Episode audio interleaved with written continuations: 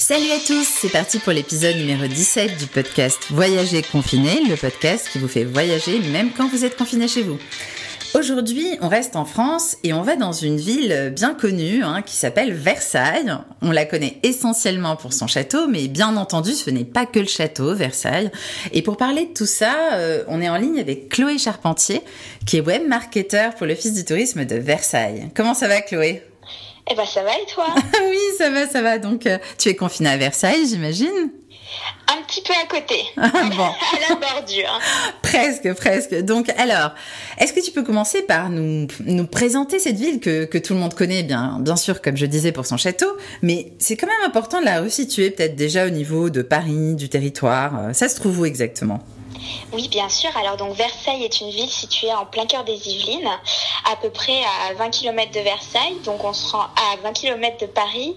Donc du coup on s'en rend pas bien compte, mais euh, c'est vraiment proche, euh, tout proche de la capitale, mais à la fois avec une ambiance, euh, une ambiance provinciale. Donc on est dépaysé vraiment tout à côté. Et donc, euh, au niveau du nombre d'habitants, pour se rendre un petit peu compte de la mhm. taille, on est à peu près à 85 770 habitants. Et quelles sont les raisons alors euh, qui font euh, de Versailles une destination unique? On va dire, bien sûr, son château, mais pas seulement. C'est ça, donc j'allais parler effectivement du château parce qu'on peut pas euh, eh omettre d'en parler. C'est quand même un monument qui est classé au patrimoine mondial de l'UNESCO, euh, mais il y a effectivement plein d'autres choses. Il y a la gastronomie, on mange très bien à Versailles, il y a plusieurs restaurants étoilés de tous les styles, euh, il y a l'art de vivre euh, versaillais avec des petites boutiques d'antiquité, un côté euh, très chic mais familial, traditionnel mais accueillant. Il y a la quiétude de la ville, il y a beaucoup de parcs et d'espaces verts où on peut euh, se reposer quand il fait très beau. Euh, donc ça rend l'ensemble très calme et apaisant. Et puis donc son histoire et sa culture euh, qui la rendent vraiment incontournable. Mhm. Et quels sont les lieux les plus magiques de Versailles selon toi? Alors là, c'est difficile de d'en choisir parce qu'il y en a il y en a plusieurs. Mais vas-y. Euh, alors je vais commencer par euh, par par exemple le potager du roi, qui euh, est un potager qui a été créé en 1678 pour les besoins en fait de la cour de Louis XIV, qui avait envie d'accueillir énormément de monde. Donc pour cela, mhm. il fallait beaucoup beaucoup de nourriture. Donc ils ont commencé à, à y planter beaucoup d'arbres fruitiers, tout ce qui faisait plaisir au roi. Donc ça, c'est un des incontournables et qui est désormais accessible à la visite. Mhm. Euh, il y a également la salle du jeu de paume qui est un peu la, la base de l'histoire de France, qu'il ne faut pas manquer. Euh, si je devais en choisir d'autres, il y a les Carrés Saint-Louis. Donc ça, c'est un très joli coin euh, dans Versailles, puisqu'en fait, on y trouve des petites maisons qui sont toutes, euh, toutes originales du XVIIIe siècle. D'accord. Et ça donne un, un aspect un petit peu maison de poupée. Mhm. Elles ont été construites au début pour, pour abriter les étals d'un nouveau marché qui était complémentaire au marché qu'on a actuellement à Versailles, qui est celui de Notre-Dame. Donc mhm. c'est tout mignon, euh, au détour d'une rue, c'est sympa à aller voir. Et la scène du jeu de paume, est-ce que tu peux rappeler, parce que peut-être que tout le monde n'est pas très familier avec ces cours d'histoire, n'est-ce pas? Euh, Pourquoi c'était si important dans l'histoire de France? Alors c'était très important puisque c'est là que s'est écrit euh, la Constitution euh, française et donc euh, qui a permis de faire que la France la France était libre et libérée de toute monarchie. Mhm. Donc c'est vraiment le lieu le lieu où tout s'est tout s'est déroulé. Et euh, des idées reçues peut-être euh, sur euh, Versailles. Je crois qu'il doit en avoir quelques-unes. Oui, alors bon, bah, ce, dont on parlait juste avant, de dire que à Versailles il y a que le château, euh, c'est pas vrai. Il y a vraiment plein d'autres choses à voir. Et, et plutôt que d'y rester juste une après-midi pour aller faire un tour au château, il faut vraiment profiter pour découvrir tout ce qu'il y a autour. Mhm. Et si je devais trouver aussi une autre idée un peu reçue, on va dire que euh, la destination peut paraître un petit peu guindée, un hmm. petit peu peut-être aristocratique. On entend souvent ça, que les Versaillais, ils sont un peu snobs. On peut entendre ça. Mhm. Et en fait, moi, je peux dire de mon expérience personnelle que vraiment, c'est pas vrai du tout parce que moi, je suis pas versaillaise. Je suis arrivée dans la ville il y a à peu près un an et euh, tout de suite, été bien accueillie. Il y a vraiment un art de vivre très sympathique. Euh, c'est une ville de terroir et de tradition et, et, vraiment, chacun peut y trouver son compte et, et sa place. Mhm. Et maintenant, est-ce que tu te sens versaillaise alors? Eh bien, presque, c'est et puis donc, mes amis, euh, parce que moi je viens du Nord-Est, et mes amis maintenant me, me charrient là-dessus, et, et je passe pour la Versaillaise maintenant. Donc, mais ça me convient très bien. Mais oui, mais oui, s'ils sont chaleureux, comme tu dis, pourquoi pas? Et un site peut-être méconnu, surprenant de Versailles? Oui, alors je pourrais commencer par parler de la Galerie des Carrosses, qui euh, est une galerie qui regroupe beaucoup de carrosses de l'époque, qui nous permet de découvrir en fait toutes les évolutions techniques euh, qui ont été faites à travers les âges. Et on peut même y voir les carrosses des enfants de Marie-Antoinette. Donc c'est très mignon, euh, très mignon à regarder. Il y a même des petits traîneaux qu'ils utilisaient lorsqu'il y avait de la neige. C'est rigolo. Et donc ce qui est intéressant, c'est qu'en plus c'est gratuit les après-midi du mardi au dimanche. Et une spécialité euh, de Versailles? Gastronomique ou une boisson peut-être? Alors une spécialité, moi je dirais que ça part peut-être un petit peu plus d'une idée reçue, je dirais les macarons, puisque ben tout le monde pense à Marie-Antoinette, donc sa friandise préférée c'était les macarons.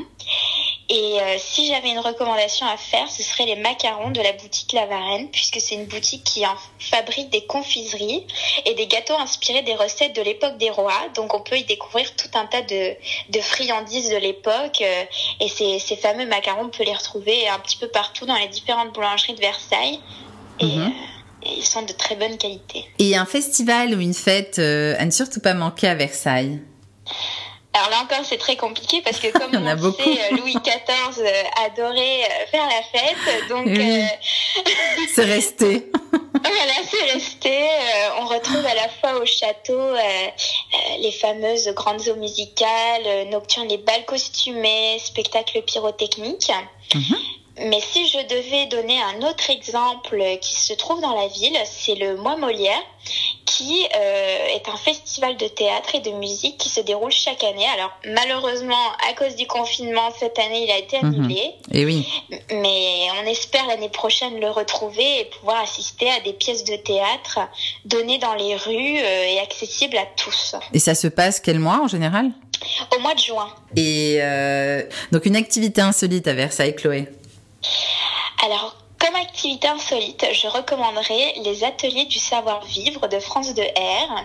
J'ai eu euh, la chance de pouvoir euh, participer à un de ces ateliers euh, récemment qui permet en fait de réviser ses bonnes manières. Donc comment se comporter et se tenir à table, comment se présenter et tout l'art de vivre à la française et de l'étiquette qui était imposée par Louis XIV à sa cour. Hmm, d'accord. Et c'est un atelier qui prend combien de temps? Alors ça peut être vraiment au choix de chacun. Et moi quand je l'avais fait j'avais passé à peu près une demi-heure, entre une demi-heure et une heure. Et c'est vrai qu'on peut être surpris parce qu'on peut penser que qu'on se comporte bien, qu'on se tient bien à table. Et il y a des petites subtilités euh, qui des fois euh, peuvent être intéressantes euh, à se rappeler. Tu penses à quoi par exemple? Est-ce qu'il y a quelque chose qui t'a particulièrement marqué?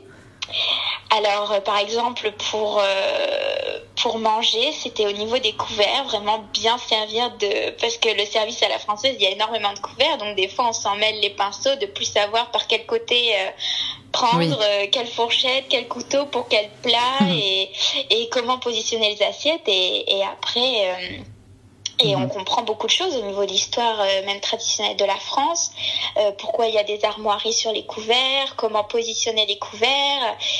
C'est un atelier qui est très ludique et qui, qui permet d'apprendre plein de choses. Le rapport qualité-prix de la destination Versailles alors, comment tu le qualifierais? C'est assez intéressant parce que je pense qu'il y en a vraiment pour tous les budgets. Parce que dans la ville, il y a à la fois des hôtels 4 à 5 étoiles ou des campings, des restaurants gastronomiques ou des petits restaurants, des bistrots place du marché. Au mhm. niveau des activités, il peut y avoir des activités payantes, mais à la fois, euh, par exemple, la galerie des carrosses ou la salle du jeu de paume qui sont gratuits.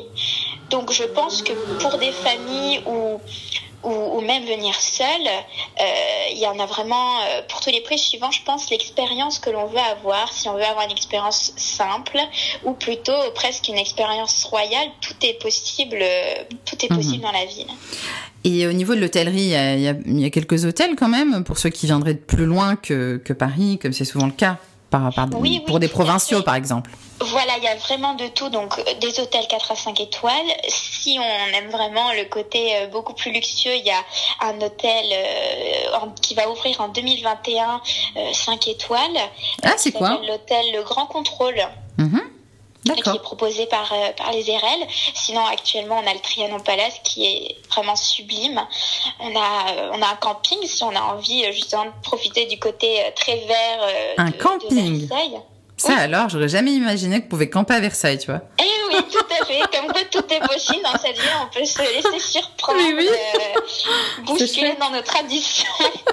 mais oui, on n'y pense pas, tu vois, mais, mais c'est carrément original. Je vais camper à Versailles cet été, tiens, allez. on va changer un peu. voilà, c'est ça. Et puis voilà, il y a aussi des appartements meublés si on veut une expérience plus tranquille. Euh, mhm. Vraiment, il, mais il y a de quoi faire. Voilà. Et deux adresses coup de cœur alors pour toi?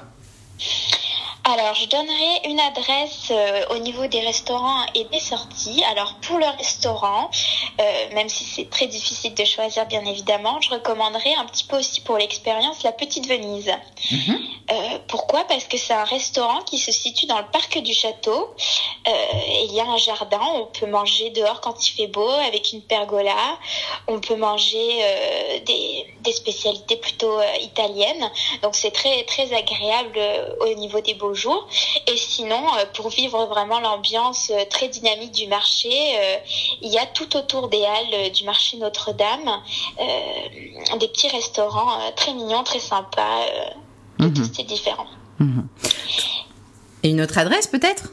Oui, au niveau, au niveau des sorties, sinon, euh, ce qui est sympa et accessible à tous, euh, c'est Versailles Events qui en fait fournit la location de Segway, trottinette ou vélo. Et ça peut être sympa de faire une balade, euh, le, faire le tour du parc du château en trottinette ou en Segway. Et ça, avec les enfants ou en famille, c'est très chouette. C'est vrai que moi j'ai le souvenir que c'est immense comme parc. Alors c'est vrai que la marche au bout d'un moment, c'est ça peut être fastidieux. C'est tout à fait ça, parce que c'est presque des fois quand on connaît pas du tout, on se dit mais c'est sans fin, il y en a, il y en a à perte de vue, le parc, les jardins. Et c'est vrai que des fois, si par exemple le matin on va voir euh, le château, euh, l'après-midi on n'a pas forcément envie de continuer à, à, marcher, déambuler tout au long du parc. Donc il y a des alternatives euh, sympathiques qui permettent d'en voir le plus possible. Mhm. Petite question pour ceux qui auraient jamais visité le château, ça peut arriver quand même. Combien de temps tu recommandes pour la visite vraiment du château alors le château, je recommanderais le d'y aller le matin et, je pense qu'en une matinée ça peut être euh, ça peut être fait. Euh, après, si on veut visiter le château et le domaine, je recommande vraiment toute la journée. Donc de venir le matin assez tôt pour essayer d'éviter euh, d'éviter la queue, de profiter tranquillement de la visite du château le matin et l'après-midi de profiter des jardins et du domaine de Marie-Antoinette par exemple. Mhm. Très bien. Et au niveau des infos pratiques pour euh, tout savoir sur Versailles, euh, je suis sûre que en tant que marketeur, tu as un site à nous recommander, non? Eh bien oui, il y a le site Versailles Tourisme sur lequel il y a euh, toutes les informations, toutes les informations nécessaires. Mais je peux quand même donner un, petit tuyau. il faut savoir en fait qu'à Versailles, on a plusieurs gares. Et c'est ça qui est intéressant, c'est qu'en fait, peu importe d'où l'on vient dans, de Paris, on peut arriver à Versailles, aussi bien par euh, Versailles Chantier au départ de Montparnasse, ou la gare Rive Gauche avec le RERC qui traverse Paris, ou la gare rive droite. Donc euh, voilà, tous les chemins mènent, à Versailles en fait. Mhm. Donc il y a Versailles Chantier, la gare, et tu, tu veux dire qu'il y a deux autres gares, c'est ça? C'est ça. Alors il y a Versailles Chantier qui est un tout petit peu plus loin, où il faut marcher un petit peu pour, euh, pour arriver directement au château. Sinon il y a la gare rive gauche qui vraiment dépose presque en face du château. Mhm. Et il y a la gare rive droite qui euh, est un tout petit peu plus éloignée et qui permet aussi de, de relier Paris à Versailles. Mhm, c'est vraiment très pratique. Bon. Merci beaucoup Chloé pour, euh, pour ce petit podcast. Euh, Merci à toi. Qui nous a embarqué quand même dans cette ville euh, mythique de Versailles. Et puis c'est vrai qu'on a appris plein de choses qui changent un petit peu effectivement du château. Et j'espère que les, auditeurs, ils vont faire autre chose que de rester au château la prochaine fois. Ce serait sympa. Ben oui, avec plaisir. On les, on les accueille à bras ouverts. puis j'imagine que vous avez un bureau, non, d'office du tourisme aussi qui accueille les touristes. Oui, voilà, c'est ça. On en a trois même. On en a un euh, qui est situé près du château sur l'avenue de Paris. On en a un qui est situé près de la gare Rive Gauche, la fameuse comme ça. Quand on sort de la gare, si on est un petit peu perdu, hop, tout de suite, on, est, on arrive au kiosque euh, euh, qui accueille l'office de tourisme.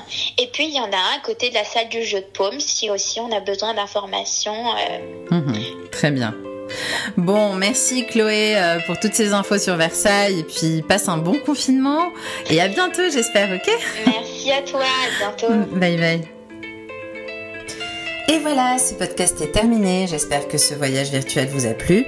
Et n'oubliez pas que vous pouvez retrouver tous mes podcasts voyage sur ma chaîne de podcast, les Podtrips de Salia, disponible gratuitement sur soundcloud.com, Google, mais aussi toutes les plateformes de podcasts comme Spotify, Apple Podcasts, Podcast Addict et Google Podcasts. Sans oublier bien sûr mon site de voyage, mille découvertescom 1001 en chiffres, où vous pourrez aussi trouver beaucoup de photos et de vidéos de voyage qui illustrent ces podcasts voyage. Merci de votre écoute et à très bientôt Bye bye, prenez soin de vous.